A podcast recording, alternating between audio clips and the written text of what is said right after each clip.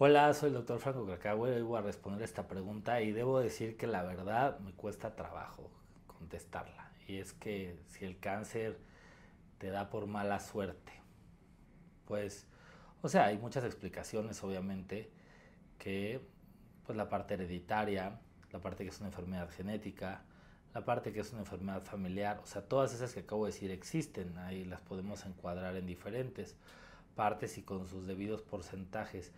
Pero a veces decimos, bueno, porque esta persona le dio exactamente este síndrome y fue el que le tocó de su familia el que se expresó este gen. Entonces, pues ahí entramos en un terreno de hablar de las posibilidades y por qué fue a una persona el que le tocó la posibilidad. Entonces, no quisiera concluirlo así como, como decir que es mala suerte, porque pues muchas veces si la mala suerte o la buena suerte existe o no, más bien es como una, una cuestión de, de posibilidades. Te invito a leer mi libro Bendito Cáncer, donde comparto estrategias, tips y reflexiones que pueden ser la diferencia en el manejo médico, emocional y espiritual de la enfermedad.